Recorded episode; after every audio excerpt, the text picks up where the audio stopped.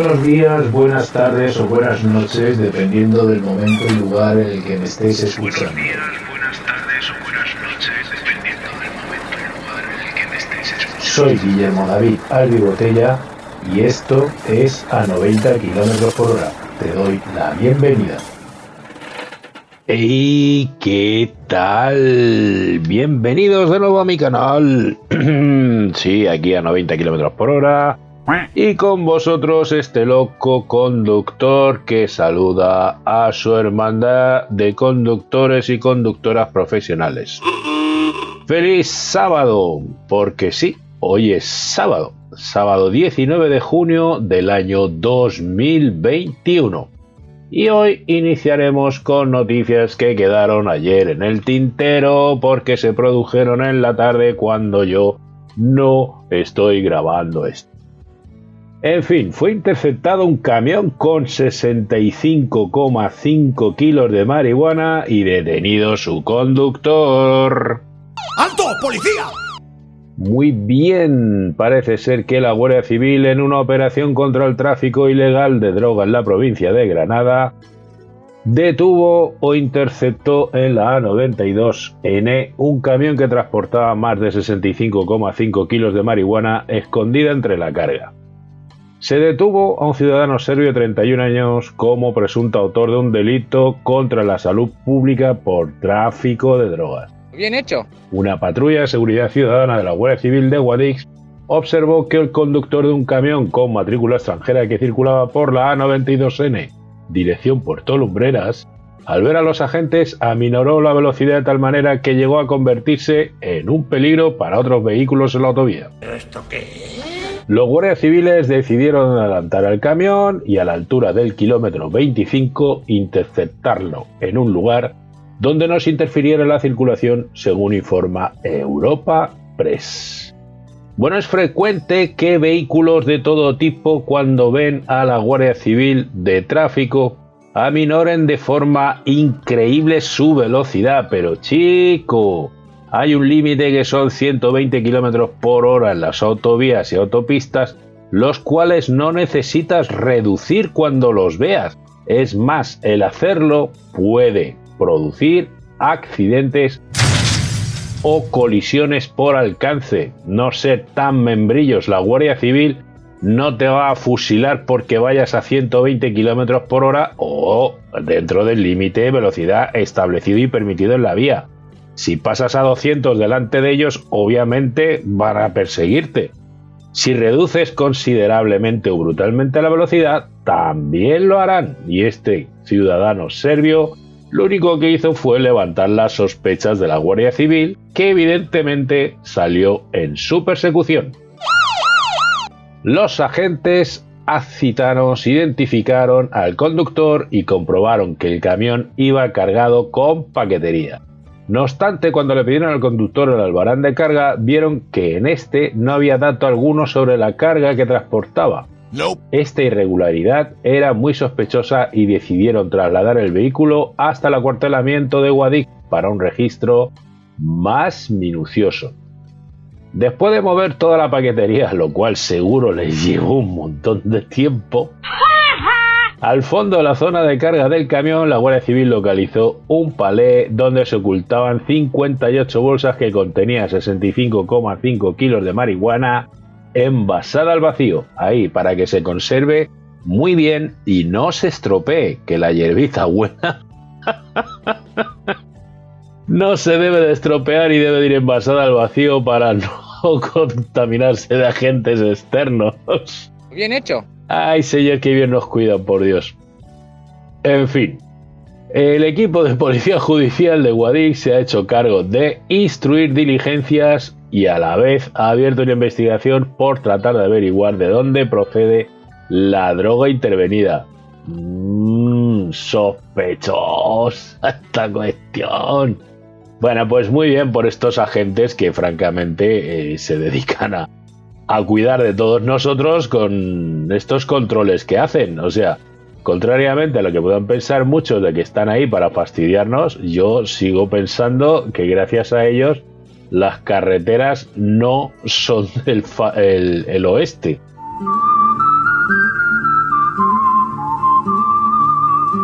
Ni nada por el estilo, sino que existe cierto orden y ciertas normativas que todos deberíamos tratar de cumplir en la medida de lo posible. Sí, señor. Y posiblemente pues todo fuera bastante mejor o más divertido. Bueno, como más divertido, 12, pero veo seguro. Muy bien. El PE y el Consejo Europeo pactaron las normas de la Euroviñeta para 2023. Uh. Los negociadores del Parlamento Europeo, es decir, el PE, y del Consejo Europeo llegaron a acuerdos sobre nuevas reglas de tarificación de la Euroviñeta para camiones, para la transición de la tarificación basada en el tiempo a la basada en la distancia, con el objetivo del cumplimiento del Pacto Verde Reducción de Emisiones de CO2. Muy bien. Sí, señor. Al principio se trata de un acuerdo provisional sobre el acordado el pasado miércoles entre el Parlamento Europeo y los negociadores del Consejo, que actualizará las reglas que definen los cargos que los Estados miembros de la Unión Europea pueden imponer a los camiones, pero también a los autobuses, furgonetas y turismos que utilizan las carreteras de la red de transporte transeuropeo TEN-T. O sea, yo entiendo de esto que según las nuevas normativas nos pueden cobrar más si nuestro vehículo contamina más. O eso es lo que llego a deducir, que en relación a lo que contaminamos nos van a cobrar. ¡Uh! ¡Qué susto, mamá! Esto se va a poner interesante.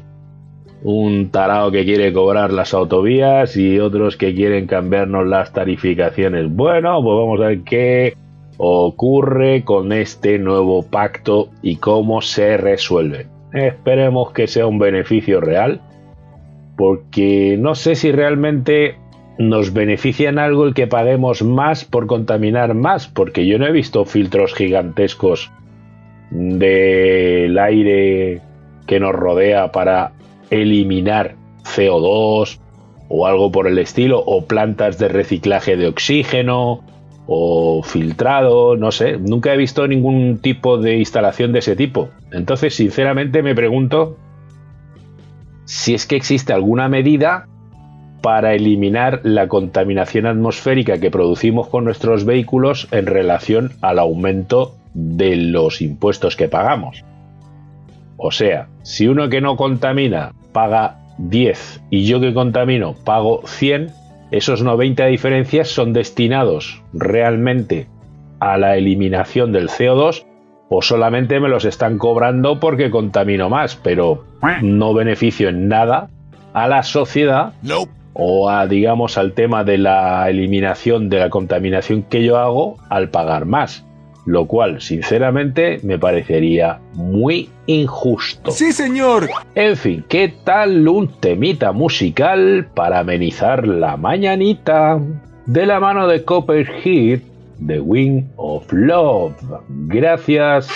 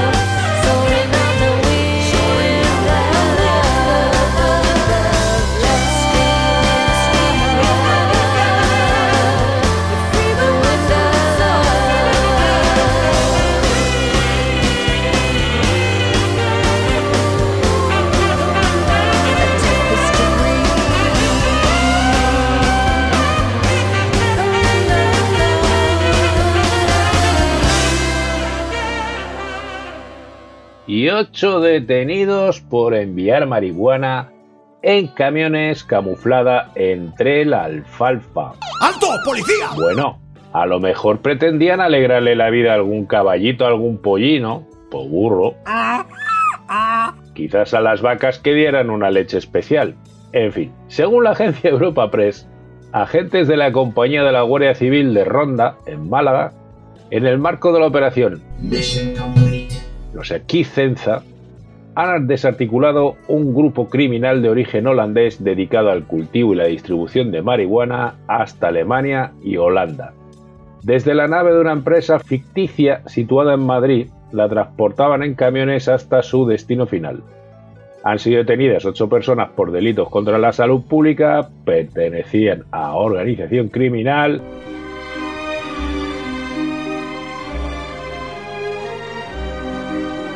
y defraudación de fluido eléctrico. ¡Wow! La investigación se inició el pasado mes de octubre cuando los agentes interceptaron en la localidad malagueña de Ronda un vehículo de alquiler que transportaba 82 kilos de marihuana y luego dicen que necesitan camiones. Eh. Tras numerosas gestiones, los agentes pudieron comprobar que esta organización poseía varias plantaciones en el interior de una vivienda de lujo situada en una exclusiva urbanización de la provincia de Cádiz que les permitía obtener grandes cantidades de marihuana. Sí, señor. O sea, no van a tener a la marihuana así en, medio de los bancales de cualquier sitio, no, no. En urbanización de lujo, wow, en un chaletito. Igual después es que sacaban a la marihuana a la piscina a tomar el sol o no sé. Esta red había creado una sociedad ficticia en España y simulaba realizar transacciones comerciales de compra-venta de alfalfa con empresas de Alemania y Holanda, elaborando la documentación necesaria para el transporte de la droga y aportarle apariencia de legalidad. Ajá, alfalfa Borrick. Era y rica los pollinos que se ponían a cantar por la noche seguramente después de ingerir esa alfalfa. Bueno, una vez que obtenían el estupefaciente, lo envasaban al vacío, ahí, ahí, eso, bien cuidadita las cosas. En bolsas de un kilogramo de peso, recubriéndolas con varias capas de aislamiento para que no se detectase su olor y lo marcaban con logotipos de la empresa ficticia, así como los etiquetaban con las características de la supuesta alfalfa que contenía. Eh, sí, como también es verde, pues no sé, imagino que pero la verdad es la primera noticia que tengo de que la alfalfa se empaca al vacío o se empaqueta al vacío. Mm, imagino que para conservar su humedad o en el transporte o algo por el estilo. No sé, primera noticia que tengo, en serio, nunca he llevado alfalfa. En los transportes tomaban todo tipo de medidas de seguridad para evitar ser detectados. Obvio. Utilizando vehículos lanzadera y ocultando la droga en palés con alfalfa real de forma que solo podían ser localizados realizando un examen exhaustivo de toda la mercancía según ha informado la Guardia Civil en un comunicado. Pues muy bien, bien apresado por la Guardia Civil, menos drogas en el mercado. Sí, señor. Y menos problemas. Obviamente hay drogas que, bueno, como esta alfalfa. bueno, la marihuana tiene plantación y curso legal, así que, eh, bueno, traficar con ella, hacer estas cosas, no, es divertido. Bueno, según los italianos, los precios de los peajes de las autopistas italianas a 6, a 10 y a 16 podrían subir. Esto de que podrían... Lo dejo a tu criterio. Las empresas concesionarias de las autopistas italianas que gestionan la A6, A10 y A16, afectadas por las obras de mantenimiento y reparaciones de los túneles y viaductos en la región de Liguria, podrían aumentar el precio de los peajes entre un 3 y un 16%. Mm, ¿Se habrán quedado sin fondos para realizar la obra? Esperemos que no. Este incremento de los precios, según los medios italianos, se produciría si el Ministerio de Transporte, MIMS, aprueba el plan financiero de la autostrada del Fiori, gestionada por el grupo Gavio, como informa el diario La Estampa, de un, de un incremento en la autopista A16 del 16%, al que se sumaría los de la autopista A10 de un 3% y En cuanto a la autostrada A6, que en el trayecto Turín-Sabona y enlaza con la A10 en dirección Sabona 20 millas, dos de las rutas más utilizadas por las empresas de transporte por carreteras y convertirlas en obligatorias para los que vienen del sur del Piamonte para ir hacia Francia, que no pueden utilizar el paso de Tenda como consecuencia de las prohibiciones de tránsito para camiones impuestas por el Comini de Valroya en Francia, lo que tiene un costo por camión y viaje de 200 euros. ¡Wow! Pero además, en este recorrido son constantes las largas colas como consecuencia de los derrumbes y las obras. Ya ha provocado las primeras reacciones contrarias a este incremento de los precios en los peajes por parte de las principales asociaciones de empresas de transporte por carretera. Hombre, si ya de por sí todos caros los camiones, encima que te suban un 16% la autopista, no creo que le alegre a nadie. Es seguro que se han levantado muchas ampollas con esta decisión de eh, la zona de Liguria.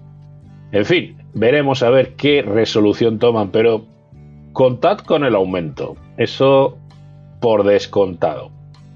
En fin, ahora vamos con una buena noticia que es muy interesante, pero vamos a decirla después de una pausita musical. Así que, pausita musical y luego noticias. De la mano de Copperhead, esta vez Twist of Fate.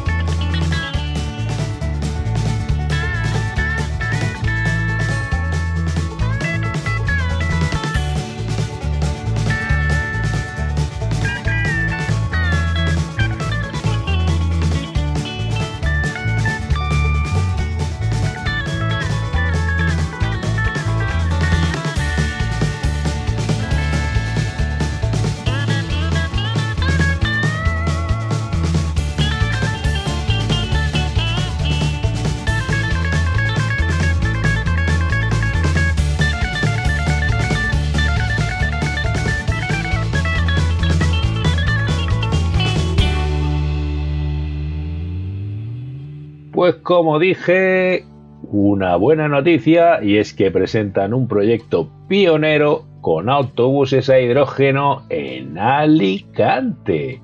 ¡Oh, qué bien! La multinacional Fotovatio Renewable Ventures FRV junto a la empresa de movilidad alicantina Vectalia, firmaron un acuerdo para la integración del hidrógeno verde como combustible para una parte de la flota de autobuses que presta el servicio de transporte público en la provincia de Alicante. ¿No es maravilloso? Este proyecto que aspira a la financiación de los fondos Next Generation de la Unión Europea es el primero que plantea la utilización a gran escala de hidrógeno verde como combustible en la estrategia de descarbonización del transporte. Y dentro de una ciudad, wow, genial, porque de verdad viene súper bien.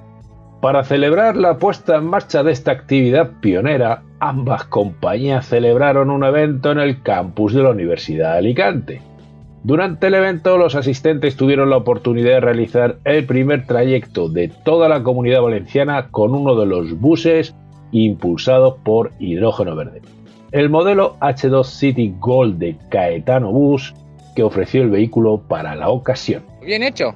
El autobús, enmarcado dentro de la alianza de FRV y Vectalia, completó un recorrido simbólico dentro del perímetro del campus. Bueno, ya es un recorrido. Y si obviamente a esto le añadimos que los instalen, bueno, parte de su flota sean todos de ellos, pues esa parte francamente dejará de contaminar.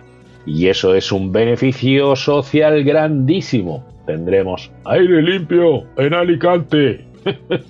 Qué genialidad. Me encanta, de verdad. Estas noticias a mí son de las que más me, mm, digamos, me satisfacen.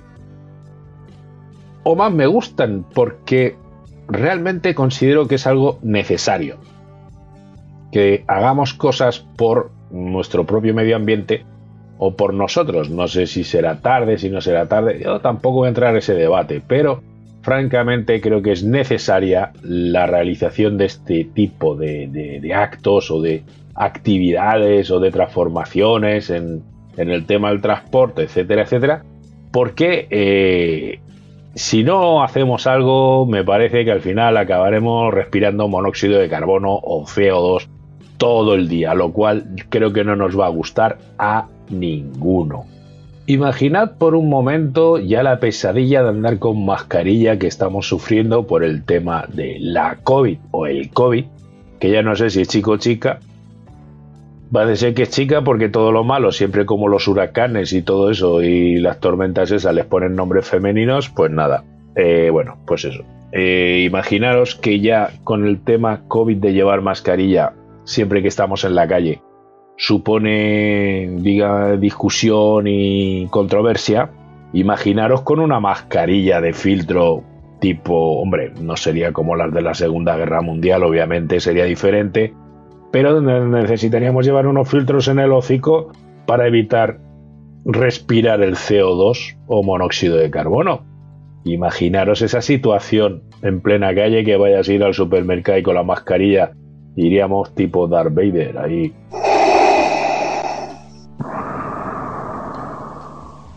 sería muy raro, ¿no? en fin. Mejor eh, pienso que es que tomemos medidas, que se vaya, pues eso, limpiando un poquito el oxígeno, que creo que simple y llanamente eh, se lo dejan a la naturaleza, o sea, que ésta se encarga de limpiar el, oxígeno y renovarlo, eliminar el CO2 pues, por plantas eh, de forma natural o vete a saber cómo.